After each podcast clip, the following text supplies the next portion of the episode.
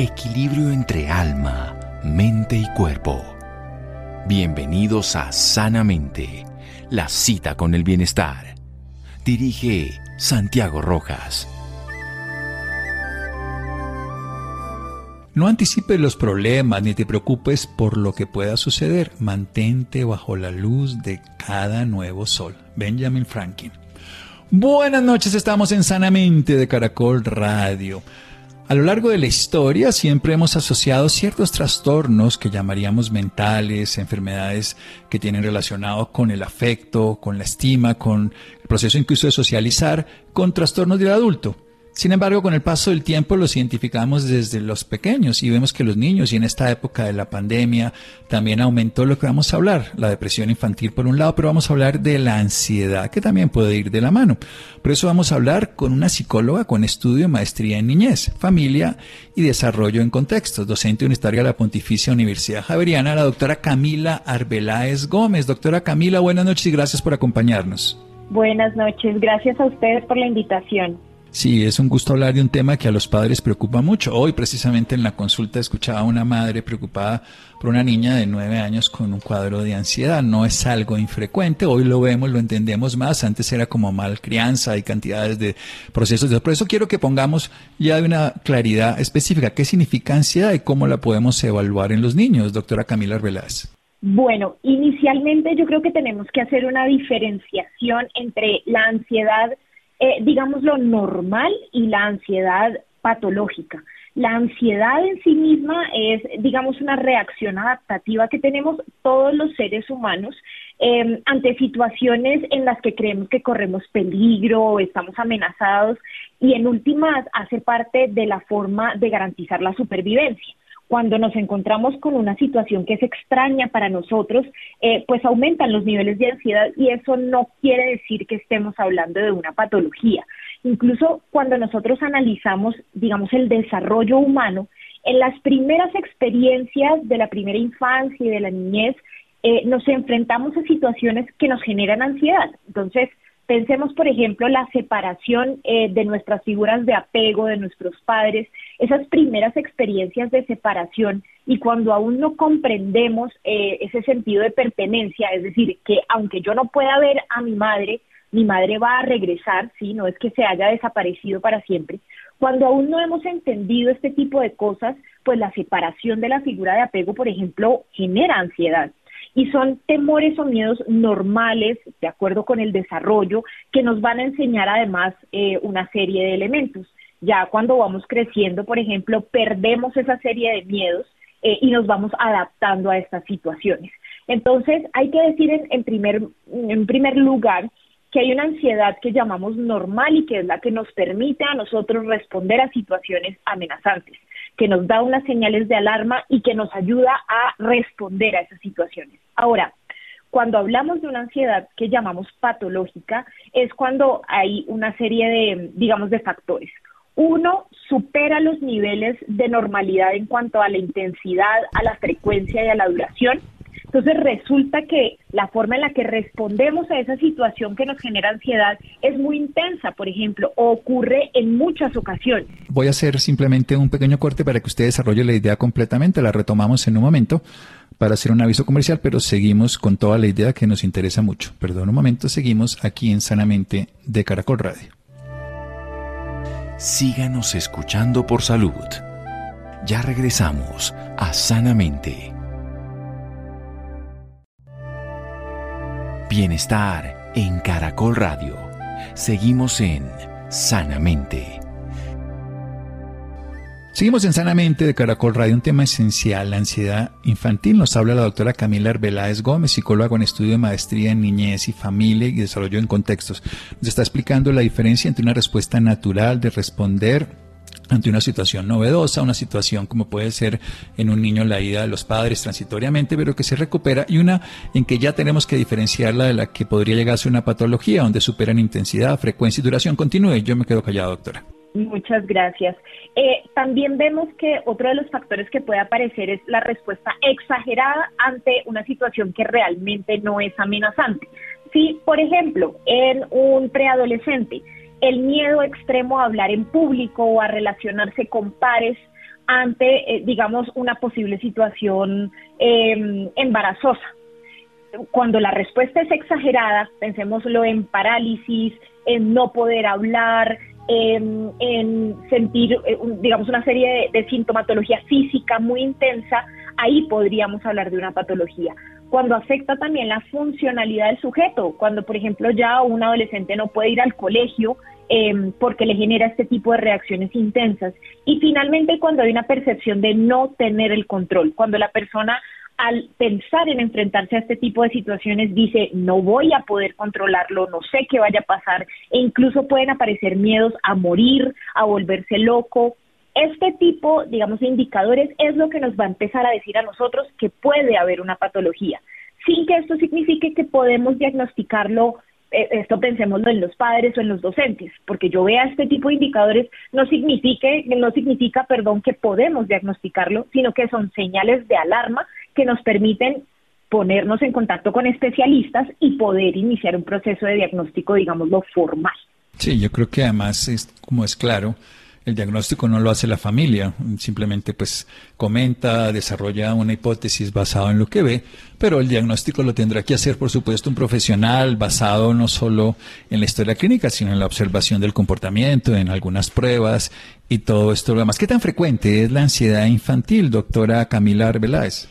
Bueno, sorpresivamente lo que nos dicen las estadísticas, incluso a nivel mundial, es que los trastornos de ansiedad constituyen uno de los primeros y en algunos lugares el primer diagnóstico psiquiátrico en población infantil y adolescente. Se complica mucho porque eh, incluso lo decía hace un momento, eh, estos trastornos se han relacionado mucho con los adultos, con el estrés laboral, con la incertidumbre respecto a los proyectos de vida pero no se relaciona tan comúnmente con la población infantil, pero estamos viendo que es uno de los diagnósticos más comunes y que esto nos lleva a preguntarnos sobre qué pasaría si se abordara, es decir, si se diagnosticara y se empezara a tratar oportunamente, porque también eso sucede. Un niño puede empezar con un trastorno de ansiedad a los 3 o 4 años, digamos con indicadores, pero si se hace el diagnóstico a los 18, 19 o 20, digamos ahí el trastorno ha eh, tiene una trayectoria mucho más larga y va a ser mucho más difícil su tratamiento y un pronóstico favorable. Bien, esto es además importante lo último que acaba de decir. Evidentemente, cuando se puede hacer el diagnóstico, se puede hacer un tratamiento y se puede llegar a manejar. Y si una cosa la empezamos desde niños y ya después se vuelve inveterada, pues va a ser mucho más complejo. Pasemos a factores de riesgo para que una persona tenga una percepción de que no tiene el control, temores irracionales como muerte, que una respuesta puede llegar exagerada que incluso genera síntomas somáticos, físicos, taquicardia, asfixia, diarreas incontrolables o que supera la intensidad y la frecuencia de lo que debería ser un estímulo como hablar en público público, como presentar un examen, o por supuesto que ya afecte la funcionalidad como no ir al colegio. todos estos síntomas ya generan lo que podríamos decir una ansiedad de tipo patológico, o por lo menos sugerir que lo sea. Pero ¿cuáles son los factores predisponentes en nuestro modelo de vida, ya que nos dijo que era la primera causa o por lo menos trastorno más reconocido en la población infantil y juvenil? Sí, eh, digamos que lo que nos ha mostrado la investigación es que este trastorno puede nacer eh, de una serie de factores muy diversos. Sí, es multifactorial y no podemos entender el origen de la ansiedad sin hablar de eh, estos factores bastante diversos. Entonces tenemos factores genéticos, por un lado, la investigación nos ha dicho que hay un tema allí de herencia, sin embargo no han sido muy claros eh, en la forma en cómo se da esta transmisión genética, pero hay un riesgo ambiental grande que sí ha sido conocido por la investigación. Por ejemplo, si hay este tipo de psicopatología en la familia, en los padres, se pone en riesgo a los hijos de desarrollar ansiedad. No es un factor causal, pero es un factor de riesgo importante. Es el modelo que viven, ¿no? Es el modelo que están viendo de, cómo, cómo afrontar los problemas menores eh, que no encuentran parqueadero en el supermercado, que su equipo de fútbol, que no le llegó el mensaje en el momento que era y la respuesta exagerada, pues se aprende como un patrón. Recordemos que a veces educamos, eh, o no, no a veces, educamos con el ejemplo más que con las hipótesis de cómo hacerlo, ¿no?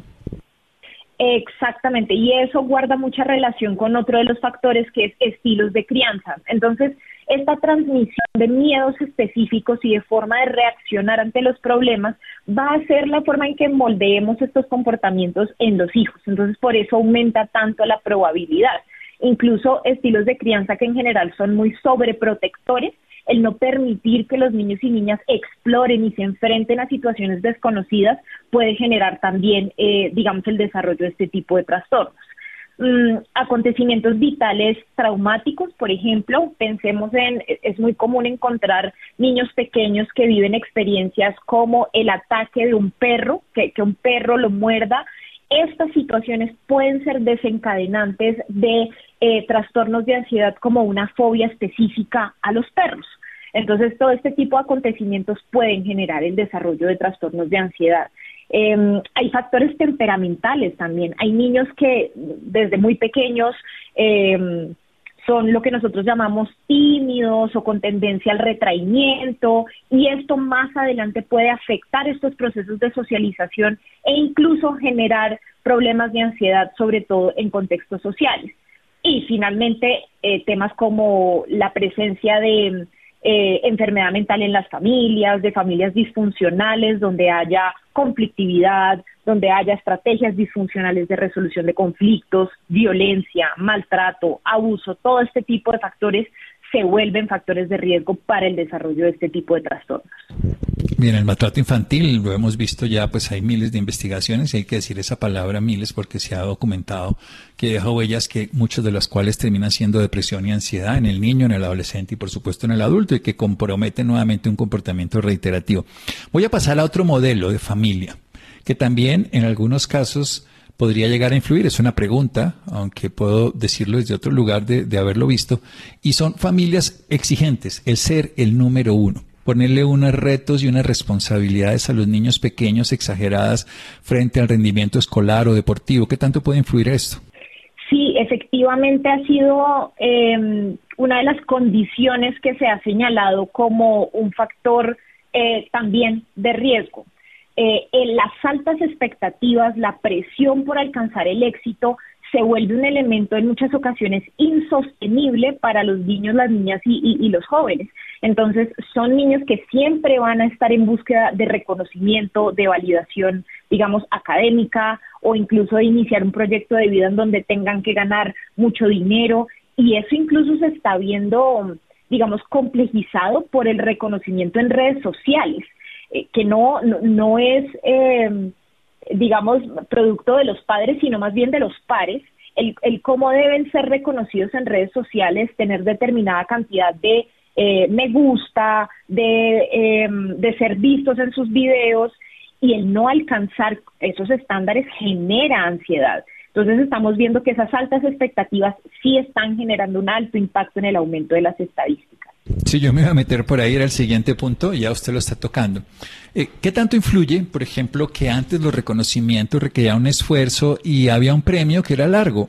Tal vez eh, por decirlo de alguna manera, una carta se escribía y el correo lo llevaba a la semana, a las dos semanas, a veces tiempo después, como las postales, y había como una, una espera natural, pero hoy en día los muchachos y todas las personas escriben algo en una red social o llaman y escriben un mensaje a la pareja, a la persona que quieren, y esperan un resultado inmediato. ¿Qué tanto influye la inmediatez frente a este modelo? O sea, comparado con otras formas de relacionarnos antiguas que teníamos los jóvenes en su época? Sí, efectivamente, todo el efecto de las redes sociales ha sido muy estudiado y este tema de necesitar estas respuestas inmediatas eh, está muy presente en el desarrollo de la ansiedad.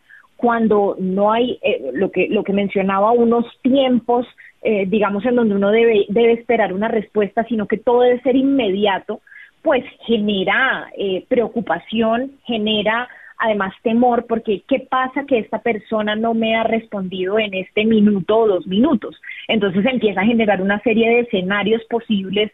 Em, de pronto ya no me quiere esta persona, hice algo mal, escribí algo mal. Toda esta serie de escenarios y preocupaciones puede hacer que se genere también ansiedad. Entonces esta inmediatez eh, que además se traslapa a otros escenarios eh, puede ser también un factor de riesgo bastante complejo en el desarrollo de estos trastornos. Bien, vamos sumando entonces y ya tenemos un cuadro de factores de riesgo que vamos a repetir después de un pequeño corte y empezar a ver cómo afrontamos todo este proceso en los niños, en los adolescentes y en los jóvenes. Seguimos aquí en Sanamente de Caracol Radio. Síganos escuchando por salud. Ya regresamos a Sanamente. Bienestar en Caracol Radio. Seguimos en Sanamente. Seguimos en Sanamente de Caracol Radio. La doctora Camila Arbeláez Gómez, psicóloga con estudios de maestría en niñez, familia, desarrollo en contextos, docente universitaria de la Pontificia Universidad Javeriana. Nos está hablando de ese proceso natural que es anticipatorio, que hace que nuestra mente y nuestro cuerpo se prepare para algo que es importante, solo que puede llegar a ser exagerado puede aumentar en intensidad, en frecuencia y en duración, puede afectar funcionalmente, incluso no poder ir al colegio, desarrollar sus actividades, por ejemplo, deportivas. También puede llegar a ser preocupante en el sentido de temores exagerados, distorsionar la realidad, despersonalización, no saber cómo pueden vivir la experiencia, o trastornos somáticos físicos, como sudoración excesiva, como impedir incluso poder desarrollar los dones, paralizarse y llegar a estar incluso incapacitado para pensar, Todas estas cosas deben ser evaluadas por un profesional como factores de riesgo, en algunos casos genéticos, aunque no se ha determinado el origen y la causa. Se sabe que hay familias que se predisponen más, no solamente por los genes, sino también por ese riesgo epigenético, que quiere decir que el espacio donde se desarrollan, cómo se evalúan los problemas y cómo se solucionan, genera pues un contexto de que favorece ese tipo de comportamiento. Pero también existen otro tipo de condiciones, como experiencias traumáticas, la mordedura a un perro, un accidente en un carro, que puede generar ese comportamiento ya exagerado de respuesta ante esta situación estresante. También, por supuesto, hay temperamentos en el sentido que hay niños que son más tímidos o más retraídos que pueden favorecer posteriormente el desarrollar este tipo de comportamiento en una socialización tan compleja como la que se exige hoy a la mayoría de los pequeños. Y también, por supuesto, enfermedades mentales o disfunciones en la familia y sobre todo todo el trastorno de violencia intrafamiliar que se ha hablado infinitamente, pero que se debe tener como punto de referencia el castigo, el maltrato, la violencia física y psicológica que influye en el deterioro de las funciones adaptativas del ser humano. Y algo más, las exigencias que se tienen altas expectativas que generan un modelo de exigencia tal que los niños tienen que estar todo el día esforzándose exageradamente y generando un trastorno ya de ansiedad adaptativo por triunfar, por ganar, económico, social, de belleza, de estética, de hasta de alimentación. Y vayamos también al otro lugar, que son las redes sociales hoy, donde el reconocimiento se busca y la inmediatez es un modelo permanente y ese conflicto y esa condición. ¿Qué tenemos que hacer, doctor, ya después de tener este cuadro más desarrollado? Bueno, em, digamos que hay que plantear dos escenarios. El primero, la prevención. Eh, creo que más que llamar la atención sobre la forma de abordar este trastorno, hace falta visibilizar estos factores de riesgo y hablar desde la prevención, ¿sí? Una mayor atención a la salud mental en primera infancia y adolescencia, no solo que aborde los problemas que ya están, sino que, eh, digamos, empiece a prevenir este tipo de escenarios en la familia, en la escuela, que actúe sobre los factores de riesgo. Eh, esto implica también dejar atrás mitos e imaginarios sobre la salud y la enfermedad mental, así como eh, sobre los niños, es decir, eh, este tipo de creencias que todavía se tienen sobre es que el niño solo quiere llamar la atención, es que él es así, muchas veces limitan em, las acciones que nosotros podemos generar para prevenir, ¿sí? Entonces, primero, una lógica más preventiva. Mm, esto también llama la atención sobre abrir espacios en la familia e incluso en los colegios eh, sobre pues poder compartir desde la expresión emocional las cosas que nos preocupan, las preguntas que tenemos, sí, que los jóvenes, los niños puedan hablar sobre este tipo de cosas y que no cerremos estos canales de comunicación, incluso eh, por medio de juicios. A veces nosotros como cuidadores, como docentes, cuando escuchamos los temas de los que hablan los niños o los adolescentes, preferimos crear eh, barreras, sí, o limitar esta expresión emocional porque no la comprendemos, porque nos parece incorrecto eh, y entramos de una con un juicio. Si nosotros podemos abrir un poco más estos canales de comunicación, nos abre también la oportunidad de poder prevenir e intervenir tempranamente, ¿sí?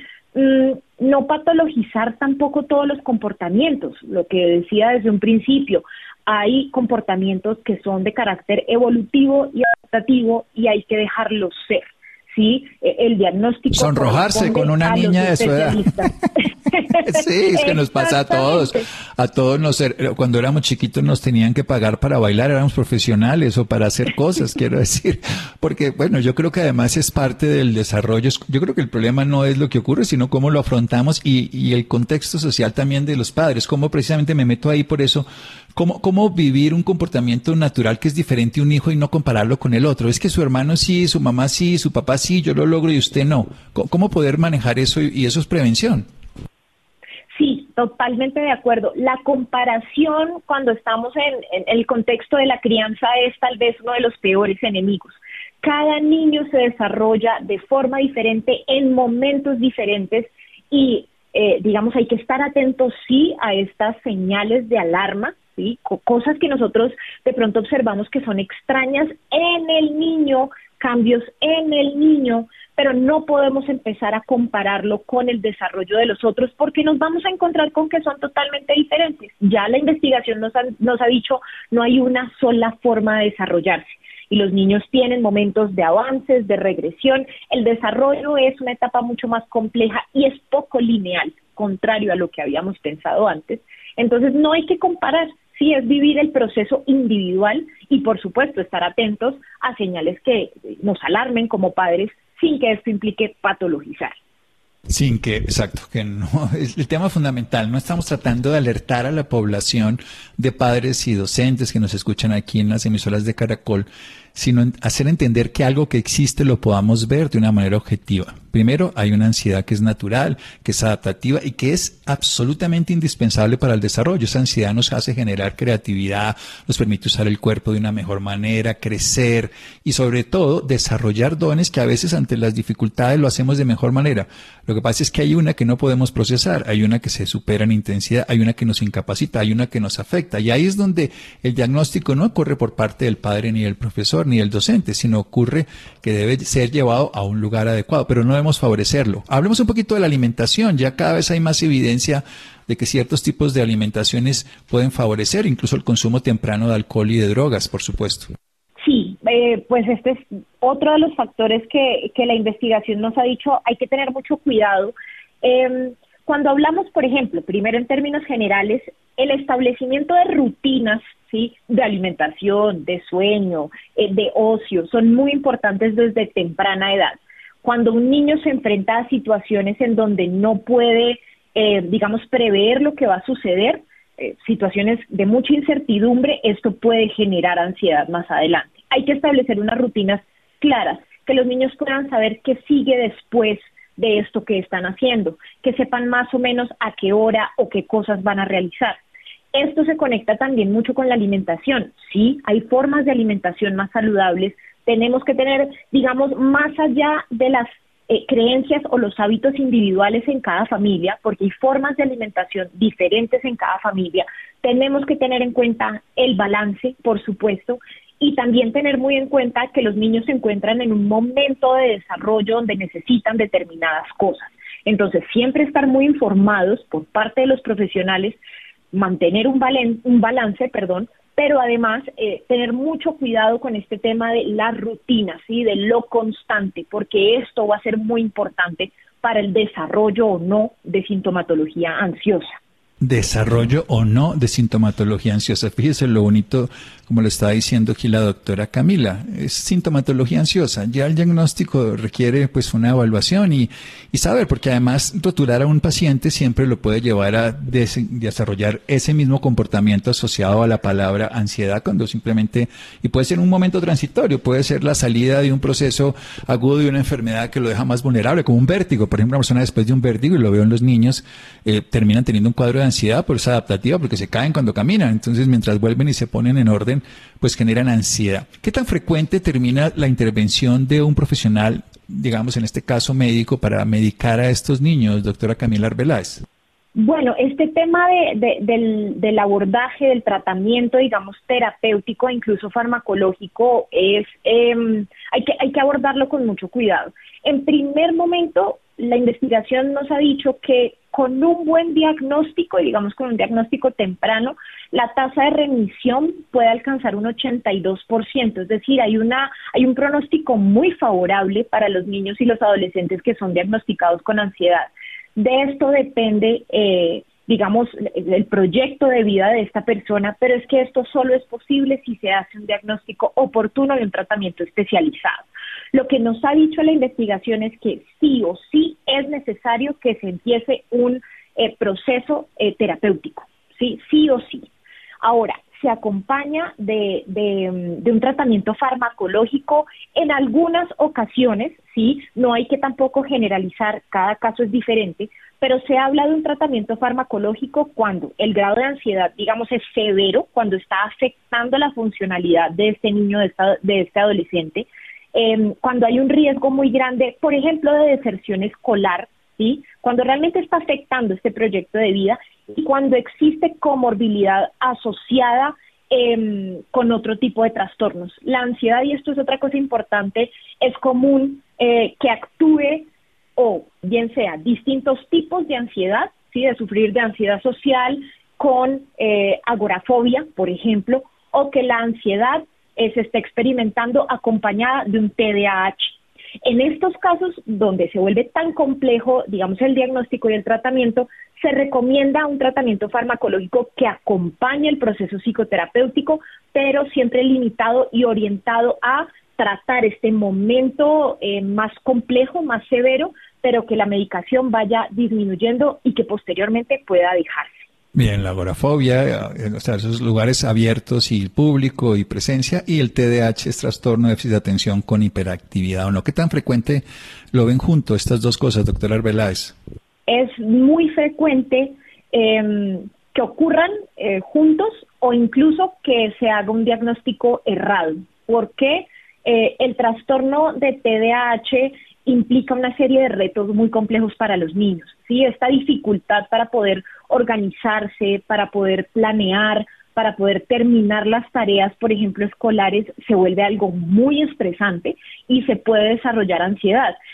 Incluso vemos que la sintomatología a veces se parece. Pensemos en movimientos constantes de un pie em, en un niño en un salón de clases.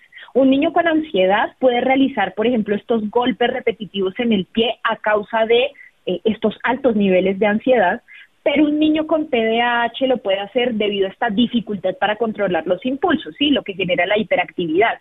Entonces, un docente, por ejemplo, puede ver y decir, este niño tiene TDAH, pero resulta que si este niño se lleva a una evaluación con un especialista, se puede diagnosticar ansiedad o incluso tener ambos, por lo que menciono, de esta dificultad para planear y para terminar las tareas. Entonces hay que tener mucho cuidado en la forma en que se diagnostican y en la forma en la que se, se abordan mucho cuidado, precisamente es el profesional de la salud, porque, insisto, ponerle rótulos sin diagnóstico, que no puede ser un proceso transitorio, adaptativo, pero podemos rotularlo y en cierta forma encasillarlo y limitarlo. Para eso el diagnóstico precoz, adecuado, y la sintomatología manejada nos habla de un 80%, aún con intervención terapéutica profesional de medicamentos en casos específicos cuando lo requieren. Y ya hablemos un poco de género. ¿Es más frecuente en niños o niñas y cómo va esto en lo no binario, en todo este proceso adaptativo de identificación sexual? Bueno, eh, la investigación, digamos, ha sido un tanto diversa en sus resultados. Sí nos dicen que la ansiedad puede ser más probable en mujeres que en, que en hombres. ¿Qué pasa? Eh, digamos que cuando hablamos de enfermedad mental y de salud mental, todos los comportamientos o la sintomatología que nosotros llamamos internalizante, donde vienen a, aparecer los, eh, las enfermedades mentales como la ansiedad y como la depresión, se da más en mujeres, eso nos ha dicho la investigación, mientras que los problemas de tipo externalizante, ¿sí? pensemos en problemas de control de impulsos, de agresividad, ocurre más en hombres. Esa es un primer, una primera comprensión, digamos, de la investigación. Nos han dicho que la ansiedad sí puede aparecer más frecuentemente eh, en mujeres, pero eso sin duda no quiere decir que no, no ocurra en hombres. Eh, y digamos que hay que seguir un proceso muy cuidadoso. Em, yo diría que la clave allí es observar caso por caso y evaluarlo de forma detallada. Las generalizaciones respecto a edad, a género, eh, presentan muchas limitaciones y nos, digamos, nos limitan en la comprensión del caso en sí mismo. Entonces diría yo que la clave es observar caso por caso con todos estos factores de riesgo que hemos mencionado y que eso nos permita el abordaje más apropiado. Excelente, doctora. Una explicación muy completa de una evaluación y de una investigación que asimismo lo es. ¿Dónde la podemos ubicar usted? Saber más al respecto. Doctora Camila Arbeláez Gómez, recordemos psicóloga con estudios de maestría en niñez, familia y desarrollo, docente de la Universidad Pontificia Javeriana. Claro que sí, eh, pues mi correo electrónico de la universidad en donde me pueden contactar es camila.arbeláez.javeriana.edu.co camila.arbeláez.edu.co. La doctora Camila Arbeláez, quien nos ha desarrollado toda esta explicación de la investigación, muy completa y muy importante tenerlo claro. Doctora Camila, muchísimas gracias. A ustedes nuevamente por la invitación. Bueno, seguimos aquí en Sanamente de Caracol Radio. Síganos escuchando por salud. Ya regresamos a Sanamente.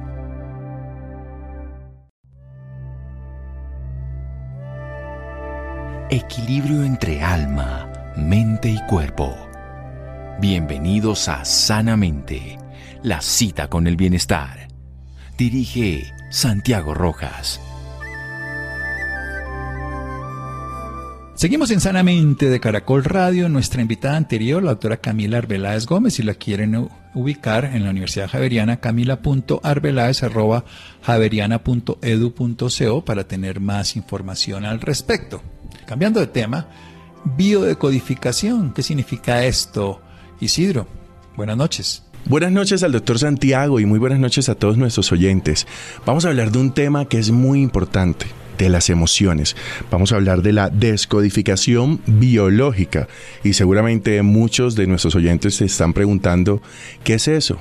Pues para eso hemos invitado a Santiago Godoy. Él es argentino, es acompañante, informador de la descodificación biológica en el Instituto Argentino de Descodificación Biológica.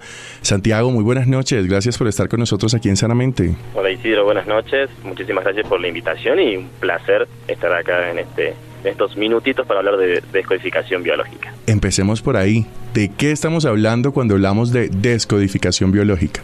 Muy bien. Bueno, entendemos por la descodificación biológica que es una metodología que tiene una base científica en la cual se encarga de encontrar la causa de aquellos síntomas que tenemos. Cuando hablamos de síntomas, hablamos de síntomas físicos, comportamiento, patrones de repetición o bloqueos que también solemos tener, adicciones, teniendo en cuenta también de que somos un ser que tiene como tres partes, un sistema de pensamiento, un sistema emocional y nuestro cuerpo físico. Y como estas tres cosas no se pueden dividir, muchas veces nos concentramos más en lo que vemos, que es el síntoma, que es la enfermedad. Pero nos olvidamos de que por detrás de eso están nuestras emociones y nuestros pensamientos. Ahí es donde actúa la biodescodificación o descodificación biológica, tratando de encontrar la causa emocional que está ligada directamente a los pensamientos para poder liberar el síntoma. Santiago, pero ¿cómo funciona esta descodificación?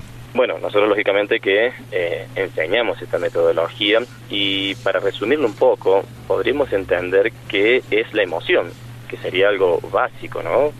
Nosotros muchas veces eh, dejamos de lado a la emoción cuando si vemos la etimología de la palabra, E significa energía, emoción significa movimiento, energía en movimiento. Esta energía que todos tenemos, porque todos tenemos emoción, muchas veces no la sabemos gestionar y la reprimimos. Al reprimirla es donde se manifiesta en nuestro cuerpo o en nuestros síntomas. Entonces lo que tratamos de hacer en la descodificación, como también la palabra lo dice, descodificar es encontrar un código, en este caso estaremos buscando ese código emocional. ¿Cuál fue esa emoción que no se pudo expresar? ¿Cuál fue esa emoción que no se pudo gestionar?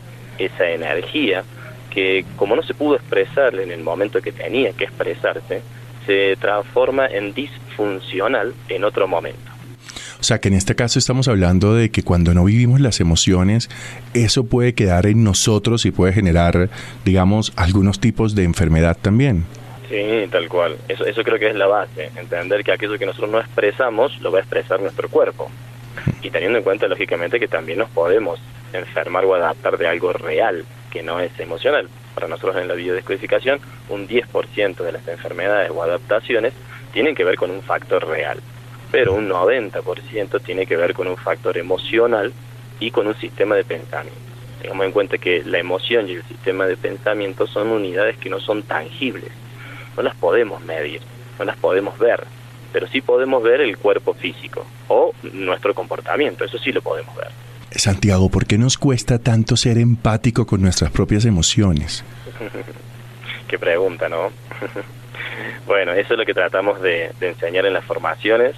Tratamos de eh, enseñar a reconocer primero nuestras emociones para poder después reconocer las emociones de los otros. Eso nos lleva a tener la capacidad de empatizar. Pero claro, esto es algo que no nos han enseñado de pequeños. En mi caso en particular, yo tuve que aprender a gestionar mis emociones y a reconocerlas a los 30 años.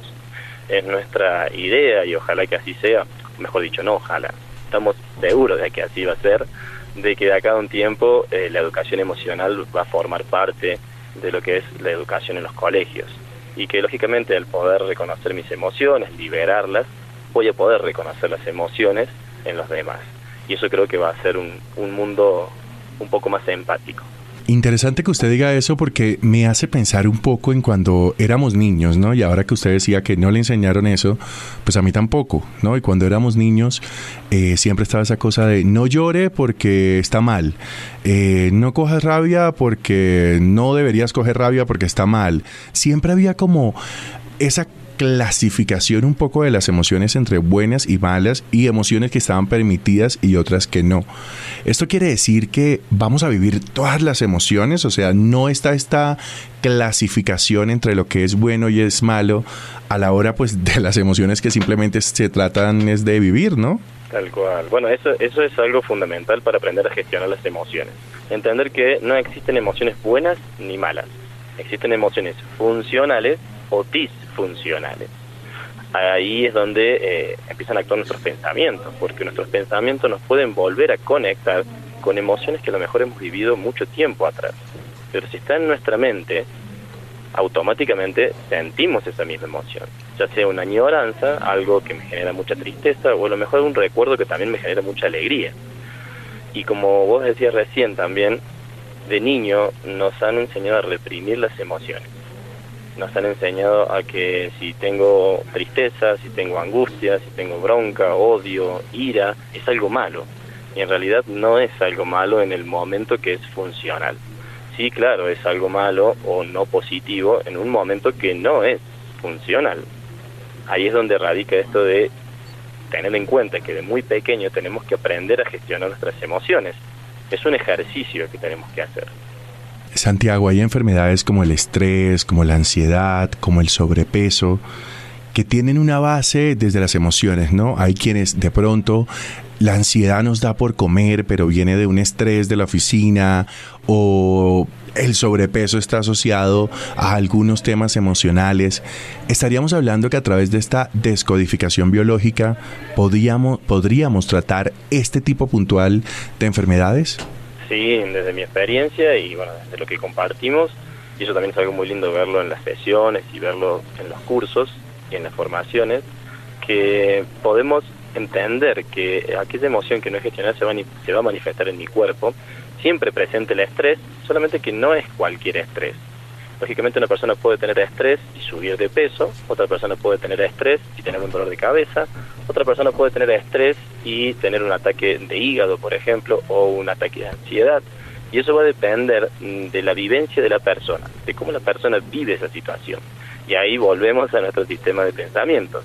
Una persona puede eh, vivir una situación traumática y reaccionar de distintas formas porque va a depender su sistema de creencias.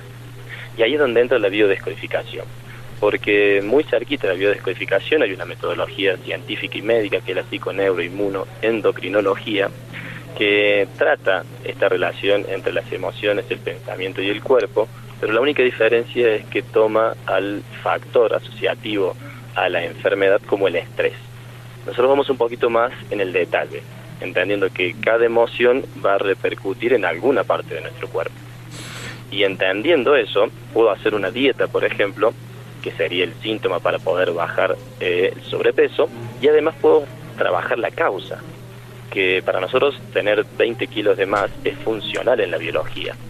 Habría que ver si esa funcionalidad sirve para el momento que estoy viviendo o es una emoción que, como decíamos antes, me quedó guardada y no la pude expresar.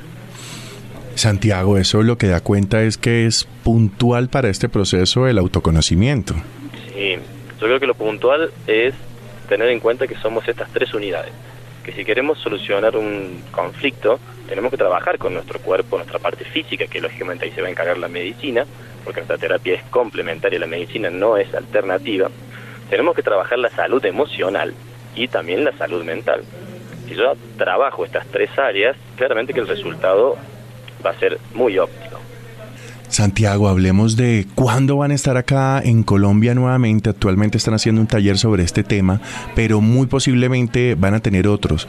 Cuéntenos un poco si tienen pensado volver al país y para quienes estén interesados, cómo se pueden contactar con ustedes. Bueno, sí, tenemos la, la fortuna de estar haciendo una formación en Colombia muy felices y teniendo en cuenta los resultados y cómo sido el resultado con la gente y las devoluciones, hemos decidido hacer una formación dentro de muy poco, estamos buscando las fechas. Las formaciones apuntan a que uno pueda utilizar esta metodología en uno mismo, utilizar estas herramientas, poder reconocer sus emociones, tenemos ejercicios para eh, poder encontrar esas emociones no expresadas, herramientas también para poder hacerlo. Y esta formación, que son cinco días, que estamos realizando ahora, es muy probable que en muy poco tiempo, en dos o tres meses, la volvamos a hacer. Así que aquellos que están interesados pueden entrar en nuestro sitio web o en nuestra página mejorandoseres.com o descodificarteplus.com, que ahí van a encontrar toda la información. Santiago, muchísimas gracias por estar con nosotros sinceramente. Gracias, Isidro. Muchas gracias a vos por el espacio y bueno, será hasta otra próxima entrevista. que así sea. Feliz noche. Muchísimas gracias, igualmente. Gracias Isidro, gracias Mario, gracias Ricardo Bedoya. Quédense con una voz en el camino con Ley Martin. Caracol piensa en ti. Buenas noches.